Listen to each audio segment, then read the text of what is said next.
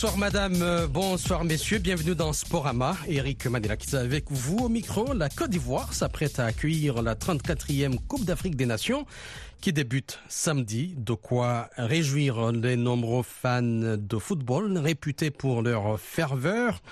Dans cette édition de Sporama, nous revenons d'abord sur les rencontres amicales du week-end et de ce lundi. Nos consultants seront avec nous pour commenter et analyser les résultats, les enjeux et la qualité des équipes. Amine Berouk est en direct depuis Casablanca au Maroc. Bonsoir Amine. Bonsoir Eric, bonsoir à tous les auditeurs de la VO Afrique. Élisée Onkpatine se trouve au Bénin. Bonsoir Élisée. Oui, bonsoir Eric et bienvenue au Bénin. Merci. Avec nous également Jules Valentin Ngoué depuis Libreville au Gabon. Votre, vous avez, vous n'avez pas oublié votre sifflet. Hein? Bonsoir Jules. Pas du tout. bonsoir Eric, bonsoir à tous. J'attends votre sifflet tout à l'heure. Nous, nous sommes également avec Ahmedine Si qui se trouve à Columbus dans l'Ohio, ici aux États-Unis. Ahmedine, bonsoir. Bonsoir Eric et bonsoir à tous les auditeurs de la VO Afrique. Merci d'être avec nous. Parlons d'abord de la mort de Frank Beckenbauer, figure légendaire du football mondial pendant plus d'un demi-siècle comme joueur, entraîneur et dirigeant. Frank Beckenbauer est décédé dimanche à l'âge de 78 ans, a annoncé ce lundi la fédération allemande, laissant l'Allemagne et la Bavière orphelines de leur Kaiser. Frank Beckenbauer était définitivement le plus grand footballeur allemand de tous les temps et par-dessus tout un homme formidable que j'ai appris à connaître, a déclaré dans un communiqué Hans-Joachim Watzke, vice-président de la fédération allemande. Amine, que retenir du Kaiser? Retenir euh, que c'était l'élégance personnifiée. Élégant comme joueur, élégant comme, euh, comme homme, élégant comme entraîneur. Franz Beckenbauer a donné ses lettres de noblesse au poste de libéraux. Il avait démarré sa carrière comme milieu récupérateur relayeur lors de la Coupe du Monde 66. Le monde avait pu découvrir ce joueur élégant qui contrastait un peu avec la rugosité ou la rigueur de l'équipe d'Allemagne de football, finaliste de cette Coupe du Monde. Depuis, euh, il y a eu de, nombreux flashs, de nombreuses images. La Coupe du Monde 70, le Brown écharpe lors de la demi-finale historique entre l'Italie et l'Allemagne de l'Ouest, où euh, euh, blessé à la clavicule, il refusait de quitter ses, compatriotes et camarades. La victoire de l'Allemagne en finale de la Coupe du Monde 74, et puis après sa visite, ou plutôt son voyage aux États-Unis, où, où, il a formé un tandem formidable au Cosmos New York avec le roi Pelé, puis euh, son retour en Allemagne où il est devenu sélectionneur. Sélectionneur à succès puisqu'il a permis à l'Allemagne de remporter une Coupe du Monde en 1990. Et puis, c'était en Italie. Que ce soit au Bayern de Munich ou encore en tant que président du comité d'organisation de la Coupe du Monde 2006, qui a été un franc succès dans son pays. Il a bien mérité de la patrie, il a bien mérité du football, et aujourd'hui, je pense que sur toute la planète, tous les connaisseurs, tous les amoureux du football qui vont euh, se souvenir de la mémoire de Franz Beckenbauer et qui vont pleurer son décès. Oui, Amine, il y a aussi Mario Zagallo qui nous a quittés, c'était vendredi, l'ancien sélectionneur du Brésil euh, qui était aussi euh, joueur et qui a gagné la Coupe du Monde avec Pelé. C'est le seul, d'ailleurs, le seul qui a gagné quatre Coupes du Monde, n'est-ce pas? Quatre Coupes du Monde, 58-60 en tant que joueur, joueur très intelligent dans le cadre de cas du Brésil. C'était quelqu'un qui a porté de l'équilibre à cette équipe du Brésil. Puis sélectionneur en 70 avec une idée de génie, pouvoir rassembler cinq numéros 10 et les faire cohabiter. Hein. Gerson, euh, Rivellino, Tostao, Pelé, euh, Gervinho, l'équipe de la Dream Team du Brésil de 70. Il est revenu comme euh, adjoint du sélectionneur Carlos Alberto Parreira, c'était lors du mondial disputé justement aux États-Unis, où le Brésil avait renoué avec la tradition 24 ans après, et ensuite était finaliste de la Coupe du Monde 98 en tant que seul patron à bord lors de la fameuse finale France-Brésil. On se souvient de la crise d'épilepsie de Ronaldo. Et aujourd'hui, euh, le monde du football a été euh, touché parce que ce sont les deux premiers je parle de Franz Beckenbauer et auparavant de Zagallo, qui avait gagné la Coupe du Monde en tant que joueur puis en tant que sélectionneur. Le troisième en date, celui qui va rester, qui va perpétuer cette tradition, c'est le Français Didier Deschamps. Jules Jules Oui.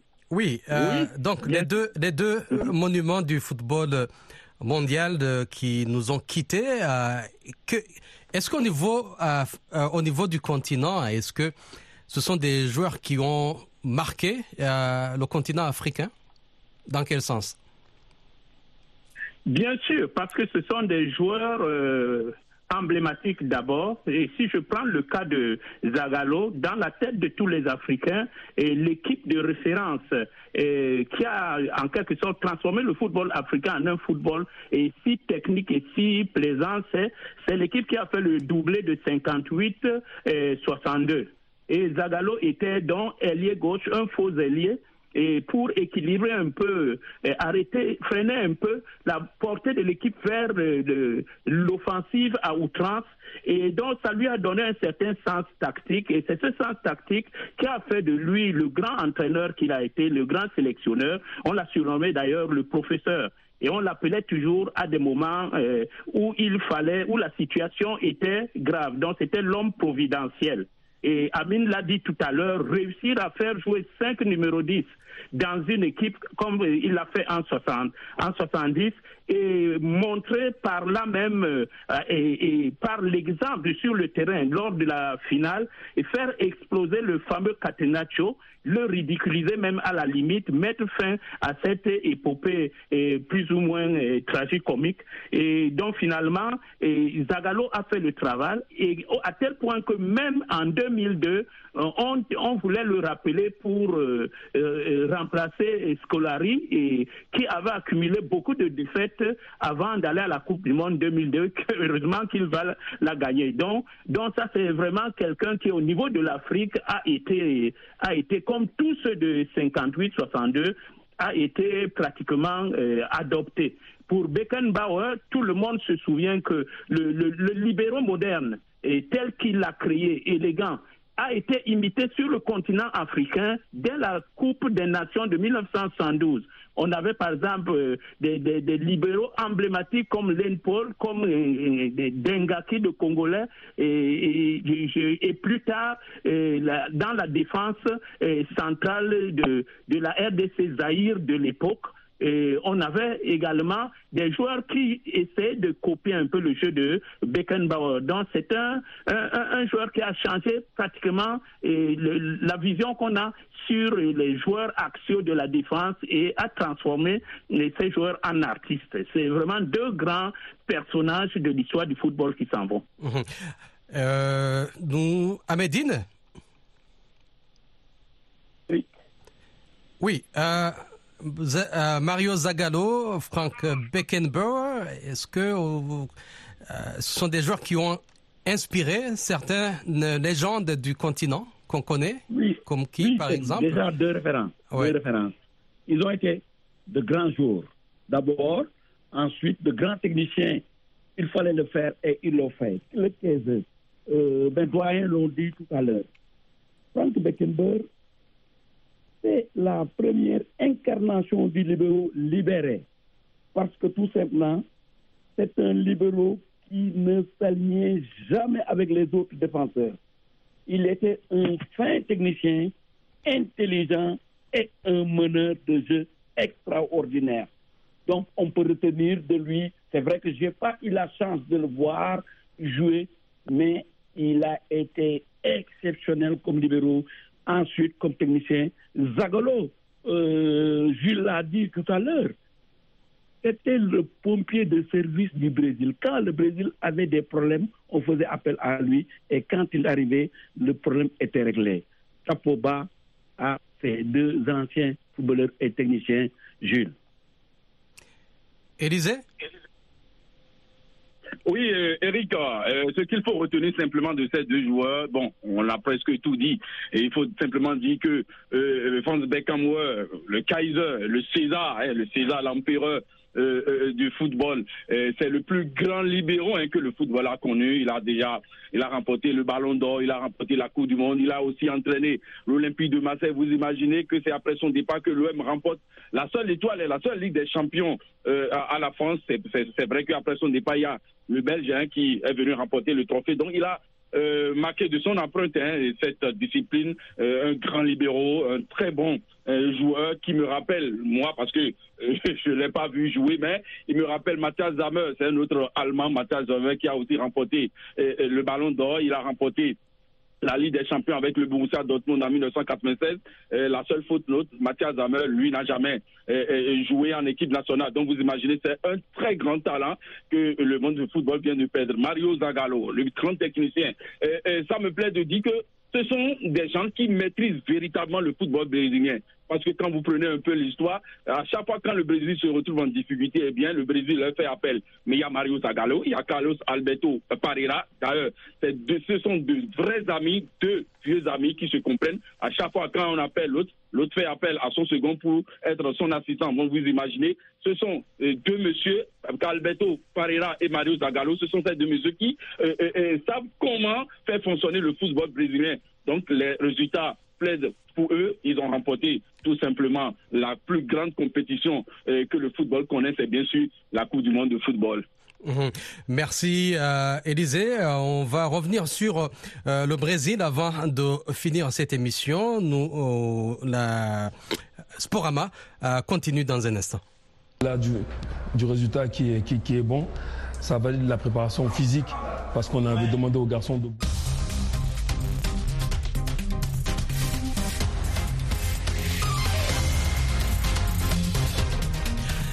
Voilà, parlons à présent de la Cannes avant le match d'ouverture de samedi entre le pays hôte, la Côte d'Ivoire et la Guinée-Bissau. L'ambiance monte peu à peu. Différentes équipes livrent des matchs de préparation. Élisée, vous avez suivi pour nous les derbies du week-end de ce lundi. Qui a joué contre qui et quels sont les résultats?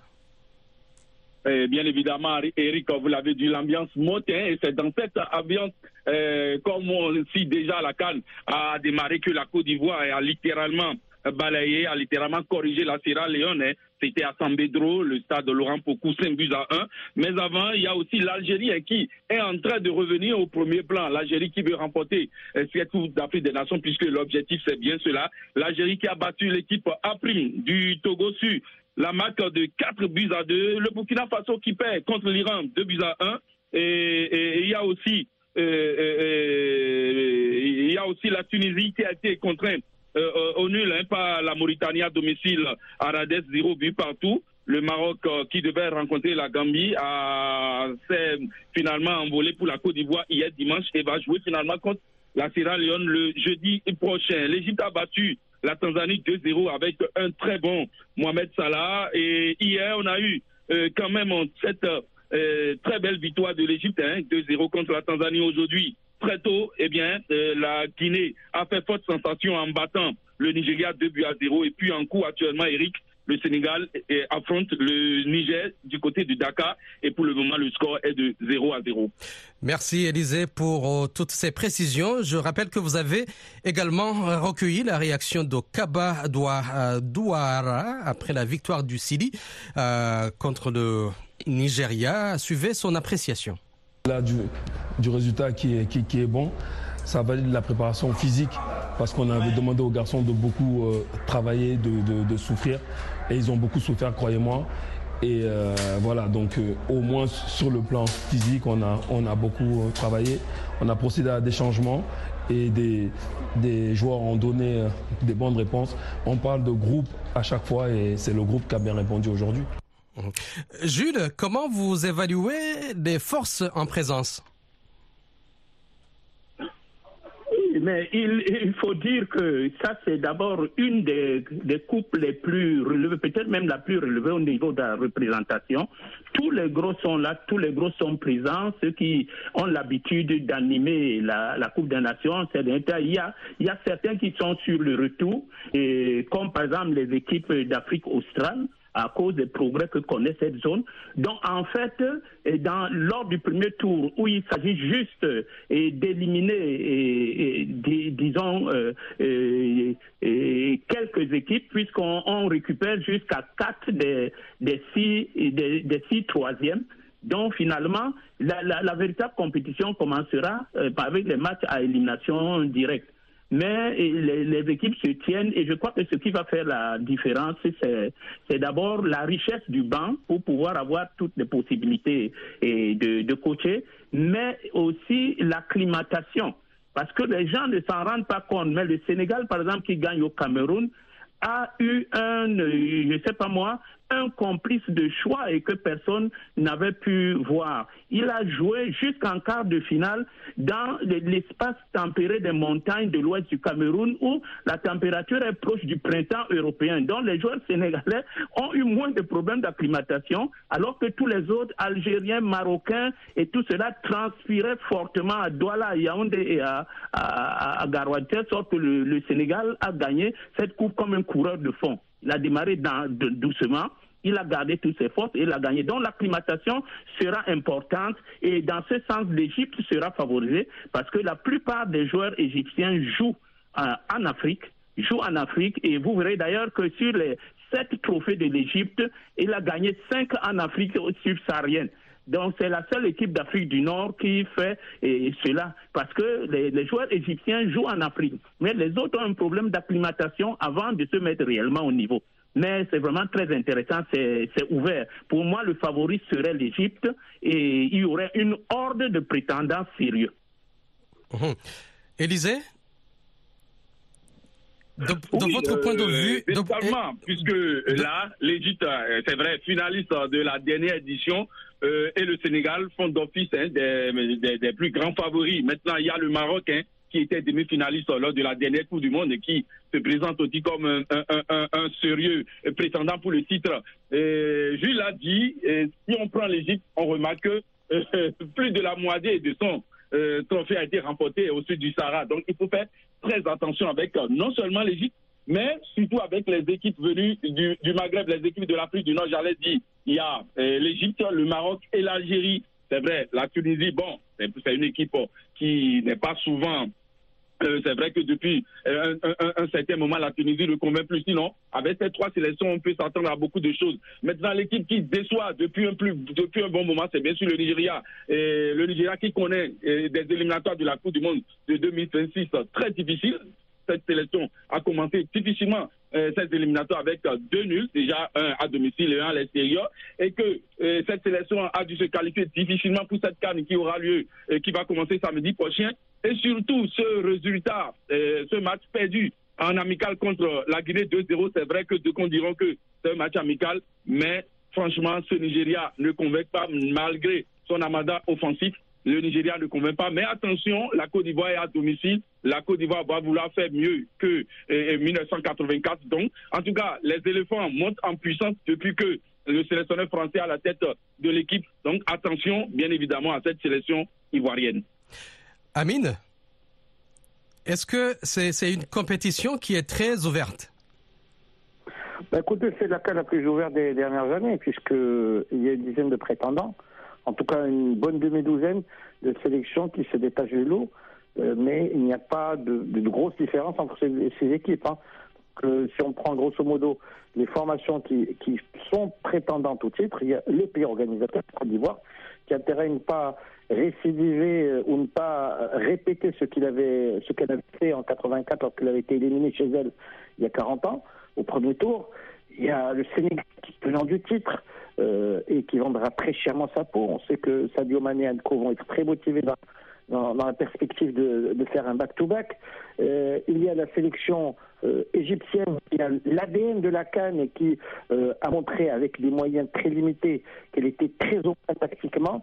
Si en plus de ça, elle dispose d'individualité, de la capacité de Mohamed Salah qui peut tirer le groupe à l'eau, ça peut faire très mal. Il y a le Maroc mais le Maroc n'est jamais à l'aise dans la peau du, du favori, il est plutôt à l'aise dans la peau de l'outsider, et le Maroc n'a jamais réussi en Afrique subsaharienne. L'Algérie, on ne va pas oublier, bien évidemment, des sélections euh, qui sont un peu en ce moment, mais qui pourraient être dangereuses parce que personne ne les prendra en compte. Cameroun, Ghana, Nigeria, ça fait une belle brochette de prétendants pour, pour la Cannes, sans oublier des Maliens qui sont souvent dans la peau de l'outsider et qui sont en général euh, soit quart de finaliste, soit demi-finaliste. Donc aujourd'hui, c'est une Cannes très ouverte c'est une canne très équilibrée. C'est une équipe qui saura s'adapter aux conditions climatiques parce qu'elle a l'arme il y, a, la possibilité de, euh, avec les joueurs qui sont euh, nés, qui ont grandi en Europe, de ne pas pouvoir s'acclimater. C'est l'équipe qui s'acclimatera le mieux, c'est l'équipe qui euh, gérera le mieux ses ressources humaines, ses ressources mentales, et c'est en général les meilleures défenses qui remportent la canne. La canne, ça se joue sur deux formules une formule de championnat au premier tour et une formule de coupe plus expéditive à partir de là. C'est l'équipe qui saura mixer ces deux formules, qui pourra arriver jusqu'au bout, qui pourra lever le trophée à Ebimpe le 11 février prochain 2024 à Abidjan. Amine, euh, en une minute, comment le Maroc se prépare pour, cette compétition? Quels sont les ajustements à faire pour conquérir ce trophée qui échappe au lion, de l'Atlas depuis bientôt 46 euh, ans? Est-ce le moment ou jamais? C'est le moment jamais, c'est ce que ressent l'opinion publique au Maroc, mais il faut tourner la page déjà de la Coupe du Monde du Qatar, faire en sorte de garder le positif de la Coupe du Monde au Qatar, mais aussi ne pas rester dans la nostalgie et dans, je dirais, ces souvenirs et cette euphorie. Deuxième chose, bien s'acclimater. Le Maroc a été la première délégation sur place. Ils sont arrivés hier dans l'après-midi à San Pedro pour pouvoir, en dix jours, adapter les corps à la température et à l'humidité. Et ensuite, troisième ingrédient du succès, garder les mêmes valeurs que lors de la Coupe du Monde, c'est-à-dire un bloc solide, solidaire, rigoureux. C'est à travers ces éléments que le, Maroc pourra aller très loin. Il faut rappeler aussi que le Maroc n'a plus été en demi-finale de la CAN depuis 2004. Et en 2004, c'était en Tunisie, dans d'autres conditions climatiques, avec une autre atmosphère. Ahmed si euh, les Lions de la Teranga doivent défendre leur titre au vu du match euh, contre le Niger qui n'est pas encore euh, terminé. Pensez-vous que le Sénégal fait peur? Non, je ne dirais pas que le Sénégal fait peur. D'abord, c'est la première fois de l'histoire que le Sénégal va défendre son titre, puisque le Sénégal a réussi à gagner pour la première fois de l'histoire son premier trophée en 2022, le 6 février, pour être plus précis, à Yaoundé. Maintenant, comme vous l'avez dit, le Sénégal joue présentement contre le Niger et après presque 60 minutes de jeu, c'est 0 but, but partout. Donc ce n'est pas du tout rassurant, mais ce n'est qu'un match euh, de préparation. Mais il faut voir que euh, euh, cette équipe du Sénégal s'est affaiblie, il faut le dire, parce qu'en 2022, on avait des joueurs comme Sadio Mane qui évoluait à Liverpool. Un joueur comme Khalidou Koulibaly, le capitaine de l'équipe, il évoluait à Naples. On avait euh, beaucoup de joueurs qui jouaient dans de très grands clubs et comme vous le savez, il y a eu un changement notoire puisque beaucoup de cadres sénégalais comme Edouard Mendy jouent maintenant au niveau de l'Arabie saoudite. Le championnat est moins relevé. Dans ce groupe, il y a également 15 champions d'Afrique, ce qui n'est pas rien. Il y a 10 novices, 10 joueurs qui vont découvrir la compétition. Donc, je dirais que le Sénégal est un peu en fin de cycle. À lui, fera tout pour négocier ce virage très important, mais je pense que le Sénégal a les moyens quand même euh, de conserver tout son titre, mais euh, il faut négocier match après match, surtout qu'on est tombé dans un groupe extrêmement difficile où il y a deux voisins, la Gambie, la Guinée, et un, euh, une des équipes qui est très difficile à jouer. Je veux parler du Cameroun. Mm. Donc, comme euh, l'a dit Merci à Médine. Merci à Médine. Les, organisateurs attendent jusqu'à un million et demi de visiteurs, notamment des pays voisins qualifiés comme le Mali, le Burkina, la Guinée et le Ghana. On n'a pas malheureusement beaucoup de temps pour euh, discuter en euh, longuement de, euh, de cette nouvelle que nous avons eue aujourd'hui. Le nouveau sélectionneur du Brésil, l'entraîneur du Sao Paulo FC, Dorival euh, Junior. Il nous reste quelques euh, secondes. Amine, est-ce que vous pensez que Dorival, qui hérite d'un football brésilien en crise, pourra-t-il remonter la pente et porter la Célessao sur le toit du monde? C'est tout le mal qu'on lui souhaite parce que le Brésil aujourd'hui dans, dans une grave crise institutionnelle avec la, du président. Ancelotti ne viendra pas entraîner le Brésil, ils l'ont attendu longtemps. L'entraîneur intérimaire n'a pas réussi, donc Dorival a aujourd'hui l'obligation de redonner de l'illusion à un peuple qui vit par et pour le football. Il faut juste rappeler que le Brésil, pour l'instant, sixième et dernier qualifié pour une éventuelle Coupe du Monde. Merci Amine. Imaginez si le Brésil manque la Coupe du Monde aux États-Unis, ce sera une première. La catastrophe. Et puis c'est quelqu'un qui a lancé euh, Neymar à Santos. Merci beaucoup pour euh, vos différentes contributions. Amine Birouk, Jules Valentin Goué, Élisée Ongpatine, Ahmed Insi, Eric Manila qui a été avec vous au micro. Michel Claire-Joseph a assuré la mise en onde. Je vous souhaite une excellente soirée à l'écoute des programmes de VO Afrique. Au revoir.